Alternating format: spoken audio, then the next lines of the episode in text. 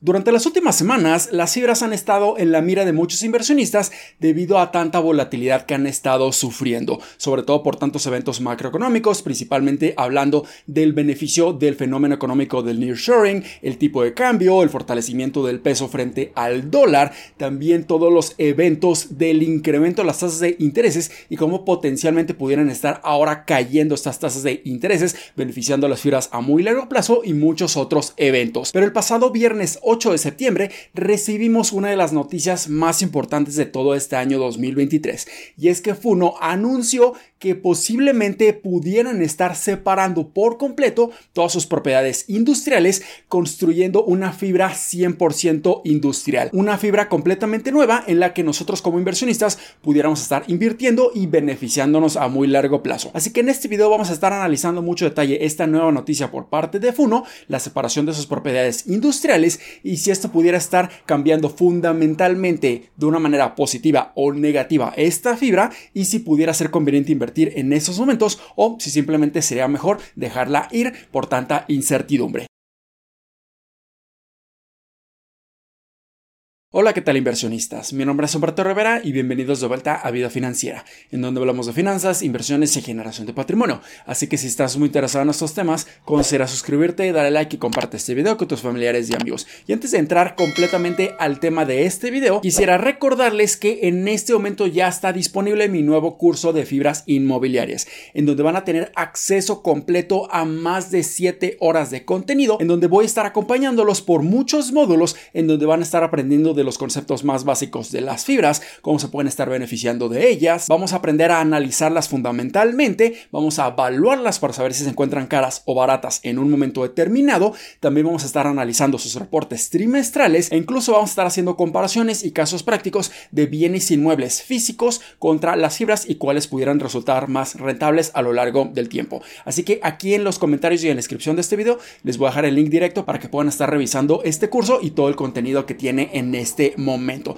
Pero ahora sí vayamos directamente a lo más importante de este video y es analizar el más reciente anuncio por parte de Fibra 1 o Funo y es que acaban de anunciar una convocatoria a una asamblea general ordinaria de los tenedores de los certificados para discutir y en su caso aprobar la posible oferta pública inicial de una fibra que segregue sus activos inmobiliarios con vocación industrial. O sea, en otras palabras, Fibra 1 está convocando a todos los inversionistas a que estén votando para la posibilidad de estar separando completamente todas las propiedades industriales de esta fibra del portafolio en general. Y esta asamblea se va a estar llevando a cabo el siguiente 9 de octubre. Y esto puede ser bastante impactante para muchos inversionistas, ya que en esos momentos las propiedades industriales o las fibras que principalmente tienen exposición a propiedades industriales se pueden estar beneficiando de una manera gigantesca del fenómeno económico positivo del nearshoring, que ahora muchas empresas internacionales están simplemente moviendo toda su cadena suministro, toda su producción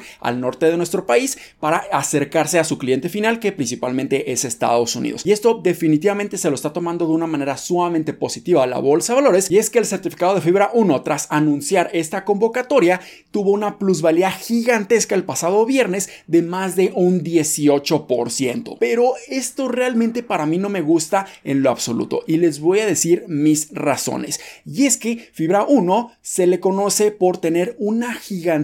diversificación y exposición a prácticamente todos los sectores inmobiliarios en México. Y es que tiene cientos y cientos de propiedades en diferentes sectores inmobiliarios que esto le permite tener mayor fortaleza financiera en caso de una recesión y cualquier otro tipo de incertidumbre o eventos macroeconómicos que la pudieran estar afectando en un corto plazo. Ahora en su pantalla van a estar viendo toda la distribución de los ingresos generados por Fibra 1 en cada uno de sus principales sectores inmobiliarios, siendo el sector comercial el que mayor peso tiene en sus ingresos totales generados con un 40%. Después le sigue el sector industrial con un 33%. Después le sigue el sector de oficinas con un 19% y los otros sectores inmobiliarios corresponden a tan solo el 9% de los ingresos generados por parte de Fibra 1. Entonces aquí estamos viendo que tiene un gran nivel de diversificación y esta es una de las principales fortalezas que tiene Fibra 1. Pero ahora, tras intentar separar completamente todas las propiedades industriales, esto va a estar cambiando fundamentalmente el gran beneficio de la diversificación en fibra 1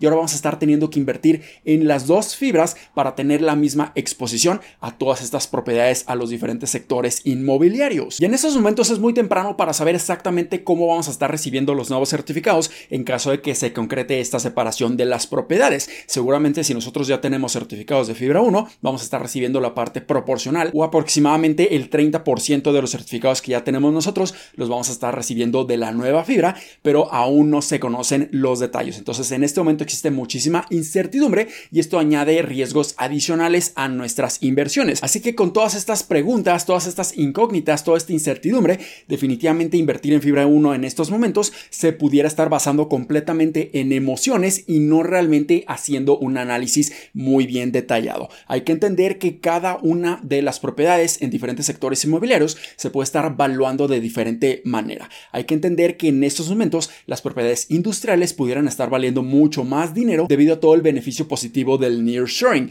mientras que las propiedades comerciales y de oficinas en estos momentos debido a que no existe tanta demanda, la valorización de estas puede ser muy baja. Y un claro ejemplo es el caso de Fibra Danos, en donde a lo largo de todo este año 2023 ha tenido una minusvalía muy importante en el valor de los certificados debido a que tiene una exposición gigantesca en el sector comercial y si se concreta la separación de fibra 1 comercial y de oficinas a fibra 1 industrial, aquí pudiéramos ver una revalorización gigantesca en la fibra industrial, mientras que en la fibra comercial de oficinas pudiéramos ver una caída incluso mayor. Y muy curiosamente, el metro cuadrado del sector inmobiliario comercial y de oficinas es mucho más rentable que el sector industrial, pero debido al fenómeno del nearshoring le están dando mucho más valor al sector industrial. Pero además, al tener dos fibras diferentes, esto va a estar añadiendo mucha mayor complejidad a nuestro portafolio, ya que vamos a tener que invertir en no solamente una fibra, sino en dos fibras. Y también pudiéramos estar considerando que una vez que se haga la separación, debemos estar haciendo nuestro análisis fundamental de cada una de estas dos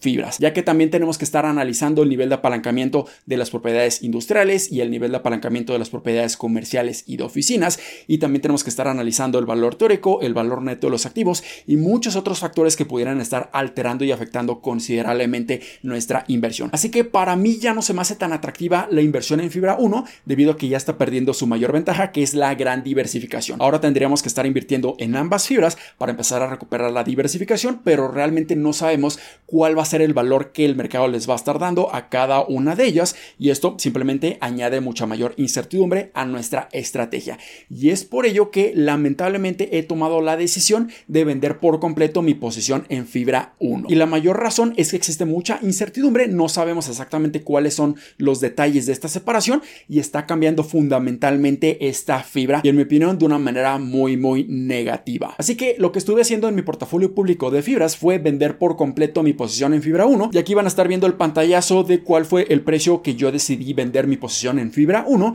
pero lo bueno es que tuvo una excelente plusvalía de más de un 11%, ni siquiera considerando todo el rendimiento por distribución anual de fibra 1 va a superar esta plusvalía de más de un 11%. Y hay que considerar que la ganancia de capital y la venta de los certificados es completamente libre de impuestos. Así que yo simplemente estuve realizando mi ganancia, asegurar esta ganancia bastante positiva y esperar a lo largo de los siguientes meses cómo se empieza a desarrollar esta nueva noticia. Así que ahora mi portafolio público de fibras se mantiene con dos posiciones solamente, Fibra Danos y Fibra Monterrey. Así que todas las ganancias más la inversión inicial en Fibra 1 lo estuve moviendo equitativamente, o sea, estuve partiendo esta inversión a la mitad, invirtiendo en Fibra Danos y Fibra Monterrey, 2.500 pesos aproximadamente en cada una de ellas, porque con ellas les veo mucha más certidumbre, al menos en el corto plazo, de que van a estar generando buenas distribuciones y no han estado cambiando fundamentalmente. Así que esto es solamente mi decisión, esta fue mi estrategia y si veo que puede ser una buena oportunidad invertir ya sea en Fibra 1 comercial y oficinas